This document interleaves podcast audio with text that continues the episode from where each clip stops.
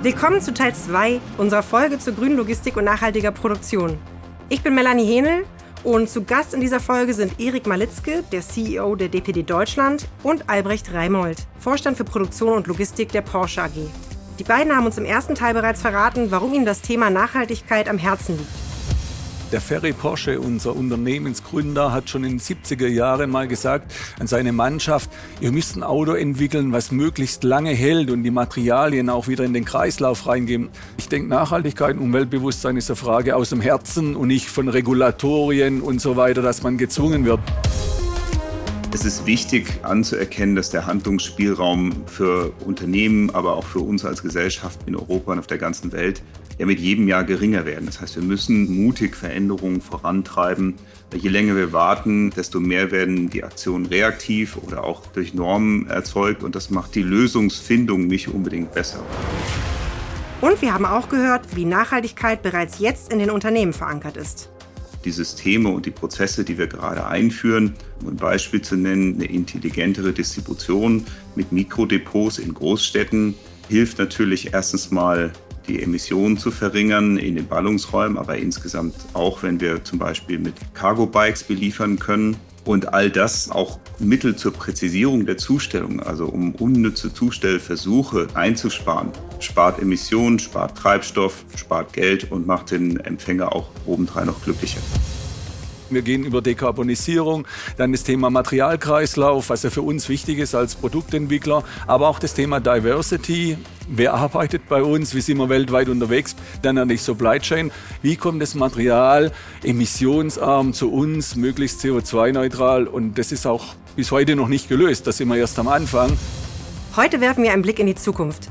Was wird bei der DPD und Porsche in den kommenden Jahren in Sachen grüne Logistik und nachhaltige Produktion umgesetzt? Und was können wir tun als Gesellschaft, um diese Prozesse zu unterstützen? Diesen Fragen gehen wir jetzt auf den Grund. Viel Spaß! Ich würde jetzt noch gerne ein bisschen mehr ins Detail zur ökologischen Säule der Nachhaltigkeit. Hier wurde die Logistik um einen Begriff erweitert, und zwar grüne Logistik. Was bedeutet der Begriff grüne Logistik und was versteht die DPD darunter? Also äh, es ist natürlich erstmal ein Begriff und ein Sammelbegriff, der klar machen soll, hier gibt es Initiativen und auch Veränderungen wirtschaftlicher und vor allem sparsamer mit Ressourcen umzugehen. Ich glaube, es gibt auch keine eindeutige Definition.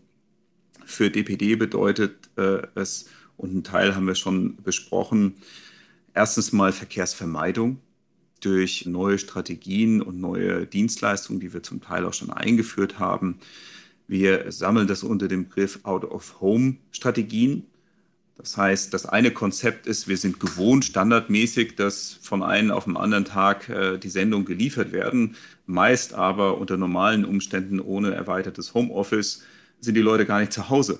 Das heißt, da ist so eine in, in den letzten zehn Jahren entstandene Regelmäßigkeit, die an sich eigentlich nicht zielführend ist und keine gute Customer Experience ist, weil ich oftmals die Sachen nicht geliefert bekomme dann oder an den Ort, wo ich bin. Das heißt, da ist eine Riesenmöglichkeit, subsumiert unter dem Thema Out-of-Home-Strategien.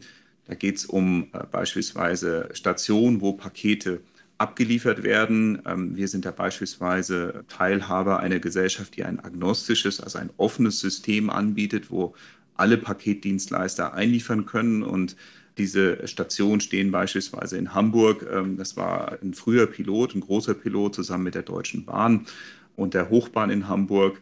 Die stehen also an öffentlichen Personennahverkehrsbahnhöfen äh, und Schnittpunkten, dass die Leute das als Lieferadresse angeben können. Oder auch Versuche, die wir im Moment starten, Sendungen zu konsolidieren und zu sagen, okay, warum sollten wir jeden Tag einen Zustellversuch einmal am Tag machen, über die Woche verteilt? Können wir dir Kunden nicht anbieten, einmal am Freitagnachmittag zu kommen und die Sendung bis dahin zu konsolidieren? Das ist also der Teil Verkehrsvermeidung. Der andere ist, das haben wir auch vorhin schon kurz besprochen, das Thema Mikrodepots. Das heißt, versuchen möglichst emissionsarm in Ballungsräume zu kommen. Man darf natürlich eins nicht vergessen, wir reden beim E-Commerce ja um eine Atomisierung der Verkehrsströme, nämlich nicht nur zu jedem Haushalt, sondern zu jeder Wohnungstür, wenn wir über den Teil B2C, also E-Commerce sprechen, die Belieferung also nach Hause. Und da ist die Frage, wie kann man die Schnittpunkte verändern. Ich kann also möglicherweise in auch modernen Verkehrskonzepten, vielleicht nachts mit Straßenbahnen, in City-Depots fahren und kann dort Sendungen einliefern, die ich dann auf sehr kurzen Wegen in Ballungsräumen beispielsweise dann elektrifiziert oder mit Cargo-Bikes zustelle. Und zu guter Letzt ist es eben der technologische Aspekt über die zunehmende Elektrifizierung oder weitere andere Technologien. Zum Beispiel gibt es andere Automobilhersteller äh, bei aller Leidenschaft äh, für den aus Stuttgart und Zuffenhausen, die da, äh, wie Albrecht schon sagte, viel investiert haben in der Schweiz, weil ich auch, wie du erwähnt hast, in der Schweiz gearbeitet habe. Äh, gibt es einen der großen Einzelhändler, der da im Moment mit den ersten Lkw mit Wasserstoffantrieb schon fährt. Und das sind Sachen, die sind ganz interessant und die müssen wir weiter verfolgen. Und das ist ja auch der Use Case, wie man sagt, der Albrecht beschreibt. Äh, nicht das kurze Distanz pendeln, sondern über weitere Strecken Lkw, äh, wo ich glaube, dass diese Technologie zuerst Einzug halten wird. Volle Zustimmung von mir. Welche Maßnahmen der grünen Logistik setzen wir denn bei uns bei Porsche um? Das ist auch intensiv, so, so wie es Erik beschrieben hat. Für mich ist es auch wie so ein äh, Überbegriff, äh, ein Bild. Du musst immer ein Bild malen, dass die Leute wissen, für was das sie kämpfen. Wir ersetzen ja praktisch Straße, Schiene, Luft und Wasser ein. Und äh, Wasser kann man sagen, okay, es gibt große Containerschiffe und große Schiffe, die Fahrzeuge transportieren, die man heute schon mit Gas betreiben kann. Hat der Volkswagen-Konzern eine Vorreiterrolle auch gemacht, äh, um das emissionsärmer zu machen. Nicht äh, emissionsfrei, aber emissionsärmer. Bei der Schiene sind wir recht gut unterwegs mit unseren äh, Betreibern, die für uns fahren. Da sagen wir, ihr müsst regenerativen Strom nutzen, sonst äh, vergeben wir nicht an euch. Also alte Autos, die aus Fabriken nach Bremerhaven oder sonst wo gefahren werden, sind äh, regenerativer Strom im Einsatz bei der Schiene. Bei der Luft ist schwierig, da wäre das erste jetzt das Thema, wenn Lufthansa das wirklich bringt, nachhaltige Kerosin äh, zu bringen, äh, dann würde man auch drauf springen, auch wenn es ein bisschen mehr kostet. Und bei dem Thema Straße ist es am kompliziertesten. Aber da haben wir verschiedene Themen im Einsatz. Zum einen CNG-Laster, das ist das Thema Gasbetrieben, wo wir auch emissionsärmer sind. Wir haben erste E-LKWs, aber schwierig, eher nur für Kurzstrecke, wegen dem Aufladen immer wieder. Leerguttransporte und so Zeug, was ja eigentlich zu vermeiden ist, Leerguttransporte. Eigentlich müsste ich im Behälter haben, der sich selbst auflöst und wieder zu Mutter Erde wird und nicht auch noch rücktransportiert werden kann an dieses Thema, Erik hat vorher gesagt, man muss anfangen mit vermeiden. Das ist das Wichtigste, dann reduzieren und dann muss einfach Innovationen kommen, wie wir der Rest voll bekämpfen können. Und deshalb sage ich, das ist schon eins der schwierigsten Themen, die äh, Supply Chain logistisch wirklich in den Griff zu kriegen, was das Thema Nachhaltigkeit angeht, sind wir wirklich aus meiner Sicht bei den ersten 20 Prozent. Und da fehlt uns auch noch ganz viel Innovation, das voranzutreiben. Ich würde gerne noch mal so richtig in Richtung Zukunft gehen. Vielleicht auch so ein bisschen rumspinnen, das Thema Drohnen. Erik, du hast ja ein bisschen Erfahrung mit fliegenden Objekten. Von daher kannst du dazu was sagen oder gibt es noch irgendwelche grüne Logistikmaßnahmen, die in der Zukunft denkbar wären? Also äh, freilich gibt es sie und ich glaube, die Zeit der großen Innovationen kommt noch. Die Drohne ähm, mal als Beispiel ist äh, eine interessante Geschichte. Ich war zu dem Zeitpunkt bei Amazon, habe dort gearbeitet, war auch in den USA, als Jeff Bezos das mal so rausgehauen hat. Und der kam mit einer einfachen Problembeobachtung, nämlich die, die wir vorhin auch schon gesprochen haben, äh, in Seattle auf dem Weg zur Arbeit, dass in jedem Straßenblock zwei oder drei Fahrzeuge von verschiedenen äh, Paketdienstleistern standen und hat gesagt, das wird so auf die Dauer nicht weitergehen. Und ähm, als denkbare Lösung hat der die Drohnen ins Spiel gebracht. In den USA wurde das super positiv aufgenommen. Und äh, so die Freunde und Familie aus Deutschland, die haben mich dann angerufen, so, äh, ob es noch geht und was es soll. Und weil der Deutsche assoziiert Überwachung oder Krieg mit Drohnen und hat eine ganz andere Technologie Affinität ähm, und äh, deshalb die Drohne ist in Europa nicht so einsetzbar wie in anderen Landstrichen. Zum Beispiel die Schweiz ist ja in vielerlei Hinsicht avantgardistisch mit Ideen, ob im Städtebau oder äh, jetzt dieses Projekt dort Cargo Souterrain, wo man also versucht, eine Supply Chain unter die Erde zu bringen mit einem großen Tunnelsystem und mit Hyperloop, ganz spannende Geschichte. Da sind auch alle großen äh, äh, weltweit bekannten Technologieunternehmen und Verkehrsunternehmen involviert. In der Schweiz beispielsweise ist die Gesetzgebung auch schon am weitesten, was äh, den Drohnenflug angeht. Und das ist ein spannendes Thema, weil dort werden auch gerade die Regeln geschrieben für künftige unbemannte Cockpits in Flugzeugen, was ja auch nur eine Frage der Zeit ist, bis das Einzug halten wird. Also die Drohne ist ein Element, das aber keine wesentliche Veränderung für die Masse des Geschäfts bringen wird, aber es gibt Anwendungsfälle in bestimmten Gebieten.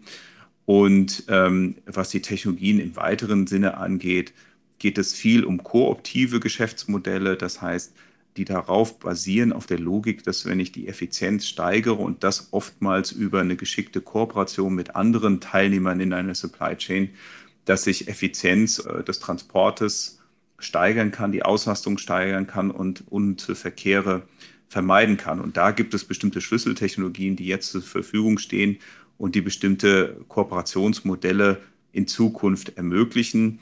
Und ansonsten, glaube ich, steht jetzt die Zukunft bereit, gerade viel auch über Breitband, Internet, 5G äh, bestimmte Systeme in Zukunft zu entwickeln. Aber das alles schon in konkrete Maßnahmen zu bringen, so weit sind wir auch noch. Was da vielleicht aus meiner Sicht elementar ist, dass wir prozessual denken, wie wirklich von A nach B was kommt und dann die richtige Innovation einsetzen. Ich will es ein bisschen mit dem Thema Digitalisierung. Ich halte viel von Drohnen, aber dass eine Drohne jetzt zu meinem Arbeitsplatz, zum Werker am Band fliegt und das Lenkrad bringt, wo man in diversen Logistikzeitungen dann Big Pictures gesehen hat, da muss ich dann ehrlich sagen, äh, das sind so schöne Spielereien für Zeitschriften, für Leute, die dann nicht so tief drin sind, die finden das dann klasse. Aber ich bin lieber jemand, der prozessual die Themen angeht und dann wirklich, Erik hat es vorher beschrieben, du, er muss ja bis ins Apartment irgendwo und muss die Leute antreffen und Darauf brauchen wir Lösungen, wie wir die Prozesse wirklich in ihren Handlingstufen minimieren und möglichst emissionsarm machen und nicht jetzt ein Showcase, der, ich sag mal, der Masse gefällt. Aber er will ja zum Schluss trotz aller, ich sag mal, Innovationen immer noch richtig Kohle verdienen. ja. Hoffe ich doch. Richtig, und wir müssen das alle tun, weil sonst können wir uns auch die Innovation nicht leisten. Ja. Aber es ist ein, ein, gutes Stichwort, äh, das du noch nennst, Albrecht, äh, so die Digitalisierung, die ja oft komisch verstanden wird. Aber tatsächlich die Ablösung physischer Prozesse durch äh, wirkliche Digitalisierung, das birgt natürlich noch hohe Potenziale. Das heißt, vielleicht auch für Teile der Produktion, also eine, eine Produktion on Demand versuchen, also weg von einem äh, äh, heute überwiegenden Maß an Massenproduktion mit weiten Transportwegen hin zu der Verringerung von Losen und über, über Print on Demand mit 3D äh, Printverfahren beispielsweise bestimmte Teile der Produktion abzuändern, ist sicherlich noch etwas, was in der Entwicklung am Anfang steht, was große Potenziale hat. Und darüber hinaus, äh, nur als Beispiel, ich bin ein großer Fan beispielsweise vom Fraunhofer Institut für Materialforschung und Logistik in Dortmund. Die machen tolle Versuche und sind fast serienreif mit Schwarmintelligenz, die dort Sortiertechnik mit einzelnen kleinen Bots anbieten.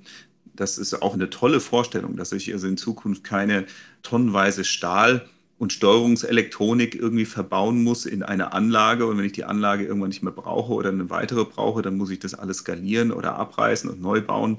Sondern ich habe äh, zellulare Systeme, die basierend auf Schwarmintelligenz ohne einen zentralen Rechner eine Sortierung ermöglichen in hoher Qualität, in hoher Geschwindigkeit. Und am Ende, wenn ich in eine andere bauliche Hülle ziehen muss, nehme ich den Kram mit äh, und, und, und programmieren auf das Umfeld neu das sind natürlich tolle Themen und die sind auch noch nicht mal so für 20, 2035, sondern das sind Themen, die in den nächsten fünf Jahren hoffentlich auch äh, zur Verfügung stehen werden. Mhm. Wir haben jetzt sehr viel über Logistik an sich gesprochen. Ich möchte noch mal ein bisschen auf das Thema Produktion kommen. Denn Nachhaltigkeit ist ja entlang der gesamten Wertschöpfungskette platziert. Und da kann man natürlich auch viel heben. Hierbei spielt auch das Stichwort Produktion 4.0 eine große Rolle. Und Albrecht, ich würde einfach mal so mit der ganz banalen Frage reingehen, was ist eigentlich eine Produktion 4.0? eine deutlich vernetztere Produktion, die ihren Prozessen optimiert ist und einfach zu betreiben ist, sodass sie das Thema Kundenorientierung und auch wirklich Reduzierung von Ressourcen in den Vordergrund stellt. Ich habe bei mir das Thema Porsche Produktion 4.0 Smart, Lean and Green. Und was intensiv gerade äh, uns wirklich auch mit äh, Effizienzpotenzialen versieht, ist das Thema Smart. Wirklich äh, als oberstes Kriterium Datendurchgängigkeit von der Entwicklung praktisch bis hinten raus zu Kunde. Und mit Datendurchgängigkeit kann ich meine Prozesse ständig optimieren. Und bei mir gibt es ein Projekt, ein groß angelegtes, wo ich wirklich monatlich drauf schaue. Das ist das Thema Smart Factory, wo wir diese Zusammenhänge, jedes einzelne Element ständig auf den Prüfstand stellen und da wirklich hohe zweistellige Millionenpotenziale rausfahren, indem wir wirklich sagen, jeder einzelne Business Case, das, was Erik vorher auch gesagt hat, nicht nur digitalisieren des Digitalisierens wegen, sondern den Prozess verstehen und die Schritte minimieren und dann äh, gucken, was kommt raus. Und so muss man eigentlich sagen, Porsche Produktion 4.0, Smart Lean and Green ist unser Übertitel für das ganze Thema ein Produktions Chain, also diese Prozesskette wirklich deutlich effizienter zu machen und nachhaltiger zu machen. Jetzt haben wir die Teigernfabrik schon öfter mal erwähnt. Ich bin ja selber am Standort Zuffenhausen und habe miterleben dürfen, welche massiven Umstrukturierungen hierfür nötig waren, um den Teigern hier in Zuffenhausen zu bauen. Also es war wirklich sehr beeindruckend, muss ich sagen. Und Jetzt ist natürlich aber so, dass die Kosten für diesen Bau lagen, glaube ich, bei rund 700 Millionen Euro und äh, sicherlich ähm, haben wir erhöhte Emissionen und auch äh, ja gestiegene Abfälle durch die Bautätigkeiten und so weiter.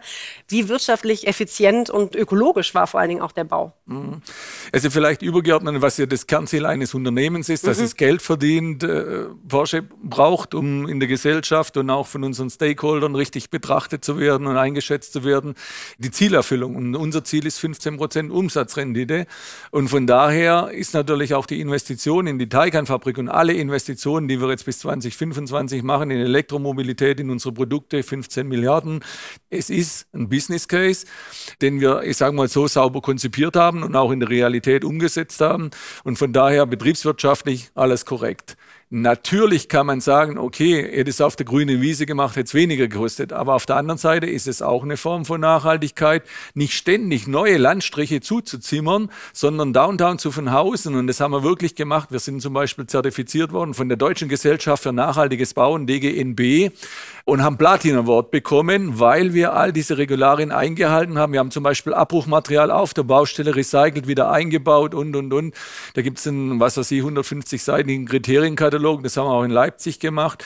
Also von daher haben wir die Nachhaltigkeit schon im Blickfeld gehabt. Logischerweise gab es viele Bewegungen hier. Wir hatten teilweise bis zu 2000 Mitarbeiter auf der Baustelle von Baufirmen und von Anlagenbauern kann man natürlich sagen, okay, das ist äh, auch eine Auswirkung, es war auch eine Auswirkung. Aber wir haben auch mit vielen Nachbarschaftsgesprächen ist wieder das Thema, wie wirke ich in der Gesellschaft. Immer mit allen geredet und ich bin richtig stolz drauf, obwohl mich viel Kraft und auch Nerven gekostet hat, zu sagen, Großprojekte gehen auch noch in Deutschland. Also wir sind in der Zeit fertig geworden, am 7. September, wo wir es versprochen hatten, Oliver Blume, haben die ersten Autos hier rauslaufen lassen und sind dann zur IAA mit dem Zug gefahren mit regenerativer Energie und haben da vorgestellt, also es war schon von allen Beteiligten, ich sage mal, ein großes Projekt, wo man stolz drauf sein kann. Und jetzt so insgesamt ist natürlich die Produktkonzeption, dann wie das Unternehmen aufgestellt ist und wie wir damit umgehen, jetzt hier auch zu produzieren. Das ist natürlich der nächste Schritt, aber ich will jetzt nicht zu viel Redeinhalte haben. Erik ist auch noch da. Aber ich will euch einen Ansatz geben, dass das schon permanent im Fokus ist, alle Nachhaltigkeitsgedanken. Manchmal ist aber halt nicht zu vermeiden, weil man wieder Voraussetzungen schafft für die Zukunft. Ja. Hm. Wenn ich, wenn ich darf, das sind so wesentliche Elemente. Also erstens mal ein, ein breiter gesellschaftlicher Konsens, den man oft durch Kommunikation erst sicherstellen kann. Das hatten wir vorhin auch schon. Also ich hatte die Ehre, mit einer tollen Mannschaft mal eine Start- und Landebahn zu planen, gerichtlich durchzubekommen beim äh, Bundesverwaltungsgericht und tatsächlich in Deutschland äh, on time, on budget eine Start- und Landebahn gebaut zu haben und in Betrieb genommen haben. Übrigens sind wir nach Berlin gestartet ähm, ich wollte gerade sagen, wir hätten lange mal ein Beispiel nehmen können. Ja, richtig. Aber auch da, ich bin äh, mit Teil meiner Mannschaft vier Jahre durch Turnhallen gezogen abends und habe mich den Fragen der Bevölkerung gestellt. Und wir hatten es vorhin auch davon, die Notwendigkeit, ein klares Bild zu zeigen, auch ehrlich zu sein, auch zu sagen, es wird einen unauflösbaren Zielkonflikt immer geben zwischen Industrialisierung, zwischen Jobschaffen und zwischen urbanen Gebieten, die auch Wohngebiete sind. Es wird immer Zielkonflikte geben, aber man muss die so gut es geht ausräumen äh, in dem Bewusstsein, dass es übergeordnete Ziele geben muss. Und vielleicht noch was zum Beitrag Bauen und Industriegebäude. Wir haben ein, ein neues Depot jetzt in Holzgünz in Betrieb genommen, jetzt gerade diese Tage. Das ersetzt ein altes Depot für den Bereich im Allgäu. Und das ist ein nahezu energieautarkes Gebäude mit Sortieranlage und allem. Und das ist mit Photovoltaik ausgestattet, äh, wird über Biomasse ähm, und eine Brunnenanlage gewärmt und gekühlt, hat eine nachhaltige Bauweise auch, beispielsweise was Dachkonstruktion aus Holz angeht. Und das wird der neue Standard für uns werden. Und es ist so, auf einem sehr viel niedrigen Niveau natürlich als eine Autofabrik oder ein Autowerk. Aber das kostet ein bisschen mehr, aber es ist zwingend notwendig, dass wir äh, diese Investition jetzt tätigen und da auch weitsichtig ein bisschen mehr investieren, weil am Ende ist es mehr als Substanzerhalt, es ist Zukunftssicherung. Ich finde aber gerade solche Beispiele, die finde ich auch immer, wenn ich die lese oder jetzt mitkriege, dann versuche ich mir immer auch die Informationen zu kriegen, was haben die wieder besser gemacht wie wir. Und das ist das Thema, was uns ja auch beflügeln soll, ständig ein bisschen die Herausforderung suchen und Analogien zu bilden. Wir haben zum Beispiel bei uns auch, wir haben immer viele Fassaden und dann hat meine Umweltbeauftragte zu mir gesagt, Herr Reimann, warum können wir nicht mal 250 Quadratmeter NOx fressende Fassade äh, investieren, dass wir sehen, ob das wirklich funktioniert. Und bis jetzt haben wir, ich sage mal jetzt ja, noch nicht sehr gute, aber gute Erfahrungen. Und das muss man einfach mit den Herstellern weiter vorantreiben. Wir haben es gemacht, um dann wieder, wenn wir wieder mal was Größeres bauen, dann wirklich sagen, hey, wir machen die ganze Fassade. Und ein Beispiel, was ich auch noch aus der Nachbarschaftsveranstaltung versprochen habe, da gibt es ein Wohngebiet hier, die guckt auf die Fassade der Lackiererei. Da war die Frage, machen wir ein schönes Bild hin? Und alle haben gesagt, hey, im Bild ist doch wirklich so starr und träge, das hat doch nichts mit Umwelt zu tun, sondern ihr müsst Bäume pflanzen. Jetzt war es aber so, die Stadt hat Bäume nicht zugelassen. Jetzt haben wir nach viel Kampf, haben wir jetzt doch mit der Stadt einen Deal gemacht, dass auf das Stadtgelände, was Sie zur Verfügung stellen, wir die Bäume investieren. Und es ist viel besser wie ein Bild, weil die, die Bäume wachsen ja, sind unterschiedlich in den Jahreszeiten. Und es ist eines der letzten Versprechen, was ich aus der Nachbarschaftsrunde noch einlösen muss, wenn es Frühjahr wird, weil die einfach auf eine graue Fassade von 20 Meter Höhe und 50 Meter Länge geguckt haben. Und das ist nicht schön, wenn du das jeden Tag angucken musst. Es geht nicht ohne die Zustimmung und ich sage mal dieses gewisse Agreement und das erreicht man durch solche Veranstaltungen. Aber manchmal sind es natürlich schmerzliche Veranstaltung. Man wird manchmal als Manager beschimpft, ganz klar, aber das muss man aushalten, dafür werden wir ja auch gut bezahlt. Gerade Herausforderungen, Albrecht, ich würde noch mal so ein bisschen die Herausforderungen zusammenfassen wollen, beziehungsweise ihr dürft gerne einhaken, wenn ihr eine als besonders herausstechend empfindet. Also wir haben ganz klar den Vorwurf des äh, Greenwashings so ein bisschen immer im Raum stehen, äh, würde ich jetzt mal behaupten. Nachhaltige Produktion, aber wir produzieren Sportwagen. Kann man wirklich so nachhaltig sein? Genau das gleiche wie kaufe ich im Einzelhandel oder doch lieber online, äh, vom Online-Versand profitiert äh, DPD, denke ich mal, auch maßgeblich.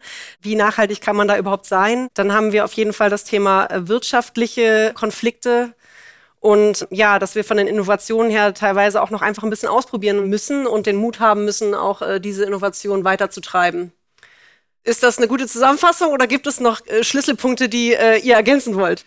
Die Herausforderungen und auch das, was einen manchmal Unbehagen macht über große Probleme, das fordert oder fördert vielmehr oft ja reflexhafte emotionale Blockaden. Und das ist nie einfach, diese aufzulösen. Und wir müssen als Unternehmen, ob jetzt im Luxus- und Sportwagensegment, trotzdem Porsche rekrutiert seine Leute aus der Mitte der Gesellschaft, äh, wohnt sozusagen in, in seinen Werken in der Mitte der Gesellschaft, äh, wie wir gerade gehört haben im Stuttgart. Für uns äh, trifft es genauso zu. Äh, wir sind sehr bodenständig. Wir haben tausende Leute für uns in Deutschland arbeiten. Ich glaube insgesamt 25.000 Leute aus aller Herren Länder.